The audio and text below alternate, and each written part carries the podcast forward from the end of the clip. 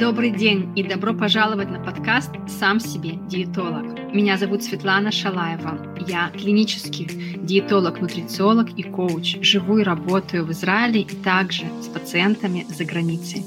Цель этого подкаста – дать вам инструменты из мира диетологии и психологии питания, чтобы вы помогали себе сами в своих запросах и в моментах сомнения. Все, что касается диетологии и психологии питания. Мы создали и слушаем этот подкаст благодаря компании Подкасия Шалом Сионов и Инна Блейзер. Вы нас можете слушать на Google Podcast, Apple Podcast, Spotify, Yandex Music и YouTube. Я тебя вижу. Да, тебя. Я тебя вижу. Привет, дорогие. Сегодняшний подкаст я хочу начать именно с этих слов и с новой практики, которую хочу вам предложить попробовать на себе в тот момент, когда вы чувствуете, что рука тянется к еде, даже если вы уже сыты, и вы понимаете, что вам не нужен этот дополнительный кусочек, не нужны эти дополнительные блюда, но все равно как будто бы распирает, и хочется их попробовать. Есть еще и еще чего-то вкусненького. А еще эта практика поможет всем, кто испытывает такие мысли, как наваждение, как желание чего-то или кого-то иметь, хотя вы понимаете, что вам, возможно, это и не нужно. Это может быть в сфере шопинга, игры, компьютерные игры, например, или человек, который вы понимаете, что, в принципе, вам уже не по пути, и, возможно, вам не вместе быть, но вас как будто постоянно к нему тянет и вы хотите от него чего-то еще и еще, и не понимаете, как от этого избавиться. Также поможет людям, у которых есть тяга к алкоголю, к сигаретам, к траве или другим зависимостям. Эту практику я даю всем моим студентам. Я обучаю людей, которые хотят работать с людьми в сфере диетологии и психологии питания. Я обучаю профессоров медицины, врачей, коучей, психологов, фитнес-тренеров, самих диетологов и шеф-поваров. Все, кто каким-то образом связан или хочет быть связан с темой питания. И зачастую, когда мы работаем в теме питания, нам важно понимать не только сами научные знания, где правда, где ложь, где мифы, где просто хайп какой-то, а также и инструменты, коучинговые, психологические инструменты, которые помогают человеку идти, следовать своему желаемому образу жизни. Потому что многие знают, что есть, хотя даже вот когда мы знаем, здесь важно э, знаете, распознавать, где правда, а где ложь, так как в этой теме нутрициологии. То в ней только не находится, кому только не лень. И столько много информации, и порой даже апеллируют, вот, исследования доказывают. Но когда мы смотрим на исследования, которые это доказывают, то это какие-то исследования на животных, на мышках, в лаборатории, и там очень странная выборка. То есть еще нужно понимать, какие исследования, кто их проводил, кто их финансировал. Это так я вам сказала в скобках, потому что не все информация, которая есть в интернете, стоит доверять. Если вы хотите знать больше про научную, достоверную информацию в плане питания, то вы можете прослушать мои дополнительные подкасты предыдущие и также мой канал YouTube, который так и называется Светлана Шалаева, моим именем. Там, я также даю дополнительные знания в сфере диетологии и психологии питания. И сегодняшняя практика, которая называется «Я тебя вижу», я хочу предложить вам начать уже сейчас. Если вы готовы, то вспомните недавнюю ситуацию, там, где вы чувствовали, что у вас было наваждение, прям вот такое сильное желание. Может быть, даже не сильное наваждение, но желание, как будто вас распирает изнутри, и вот-вот вы сорветесь и съедите эту плюшку. Вот вы уже, например, закончили есть, вы понимаете, что вы наелись, но все равно как будто еще мало и хочется что-то еще. И в этот момент важно понимать следующую вещь. Внутри каждого человека, внутри меня, внутри вас есть две сущности, две фигуры, две личности. Первое — это внутренний маленький ребенок. В каждом из нас есть маленькая девочка или маленький мальчик. Это тот ребенок, которым вы были когда-то. И тот ребенок, который прожил травмы. Все мы, как дети, прожили те или иные травмы. Даже если родители были суперлюбящими, поддерживающими, ваша среда окружающая была очень доверительной и положительной, все равно у ребенка остаются определенные дефициты. Это как такие черные дыры эмоциональные, которые не были удовлетворены, потому что у ребенка может быть своя потребность, и родители ее не увидели, не услышали или не додали то, что ребенку хотелось. Чем больше вот таких эмоциональных дыр, тем больше будет желание во взрослом возрасте это компенсировать, дополучить через другие активности и субстанции, например, через сигарету, через траву, через еду, через алкоголь, через сериалы, соцсети, вот это постоянное залипание там, или через другого человека как будто бы передать ему ответственность, которую не выполнили ваши родители. Но все эти методы, они нездоровы. Они не щадят вас, а наоборот, они еще больше увеличивают внутреннюю дыру. Потому что даже если вы съедите эту плюшку или пойдете в отношения, которые не совсем вам на пользу, или захотите, чтобы вас пожалели вместо того, чтобы пожалеть себя саму или самого, вы увеличиваете свой недостаток, вот этот вот дефицит, который вы недополучили от родителей. Потому что это ваша ответственность вернуть себе силу и энергию, давать то, что вам так сильно хочется получить от других людей или от других актив, активностей или субстанций. Что я здесь имею в виду, если более конкретно, то вот эта вот маленькая сущность, да, вот маленький ребенок, он будет вас нерационально постоянно вести повторяющийся травмированный опыт неосознанно пытаясь его залечить компенсировать. Но сколько бы вы туда ни ходили, вы не сможете это компенсировать, будучи вот этим самым маленьким ребенком. То есть, если вы впадаете вот в этот дефицит и испытываете те же чувства, как когда-то вы испытывали, будучи маленьким ребенком, то вы не можете себе помочь, потому что вы проваливаетесь в маленького ребенка, а ребенок не может помочь ребенку. И тогда приходит на помощь более взрослая фигура, и это вы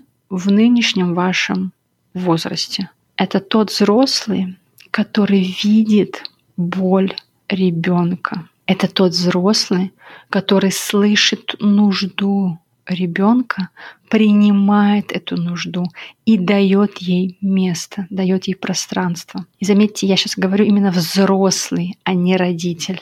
Потому что родитель как раз-то может быть критикующим, ругающим, а вам важно войти в позицию не ругающего и критикующего, а в позицию взрослого, принимающего, ответственного, который берет ребенка за руку и говорит ему, я тебя вижу. Я вижу твое желание съесть дополнительное пирожное. Я вижу твою потребность быть любимым сейчас, быть признанным, быть увиденным. Я вижу твое желание, неистовое желание, получить любовь, поддержку, принятие, тепло. Я тебя вижу. И здесь вы можете даже добавить свое имя, так как вы себя называете. Например, если это я, Света, то я вижу тебя, моя Света. Я вижу, Светочка, твою боль. Я вижу твою нужду. И чем больше вы начинаете говорить открыто с маленьким ребенком, тем больше успокоения вы ему даете. Потому что то, что происходило в основном в детстве, это подавление эмоций и нужды маленького ребенка. И чем больше подавления, замалчивания его нужд, тем больше, тем более великая потребность и дефицит, это черная дыра, взять и протестовать и съесть как можно больше. Например, если вы росли в семье, многодетной семье, где много детей, и не было времени всем готовить, или кто быстрее съел того и еда, то вы росли на том, что нужно быстрее удовлетворить свои потребности. Тогда это физический дефицит, чтобы обеспечить себе еду. Но есть эмоциональный дефицит, где, возможно, у вас забирали сладкое или не давали сладкое, или наоборот, сладкое стало тем самым способом, чтобы успокоить себя, когда внутри ужас, страх и стресс. И вместо того, чтобы говорить об этом страхе и ужасе, вместо того, чтобы дать ему место, вас кормили едой. Или вы научились так себя успокаивать, потому что другого способа не было. А потом это может перерасти в алкоголь или в сигарету как способ утешения и любви. Но на самом деле ребенку нужны не вот эти сладости, алкоголь или никотин. Ребенку нужно признание, чтобы его увидели, чтобы сказали «я вижу твою боль». И поэтому в следующий раз, когда ваша рука тянется к определенным вещам, которые вы понимаете рационально, что вам сейчас не нужны, попробуйте практиковать момент осознанности и наблюдения без критики, без осуждения. Не пытайтесь это изменить, ну хватит есть, ну давай в следующий раз, ну давай через 15-20 минут это сделаем. Нет. Все, что вам нужно, это увидеть ребенка и дать ему место. Это назвать эмоцию своим именем. Или это назвать нужду, потребность своим определением. То есть определить свою нужду озвучить ее. И когда мы озвучиваем, вот, например, у меня болит голова, или я хочу эту шоколадку, это сказать «я вижу тебя».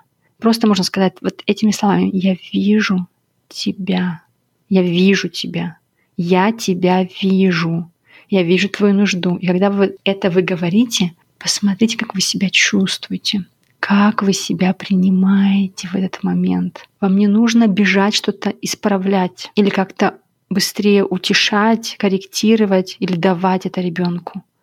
Вот эти вот плюшки, а именно остановиться и быть с ним рядом. И в идеале еще протянуть ему руку или может взять его на руки, укачать, убаюкать, обнять. Вот представьте, что ваш маленький ребенок держит вас за руку. Может быть, он плачет, а может быть, он что-то говорит вам.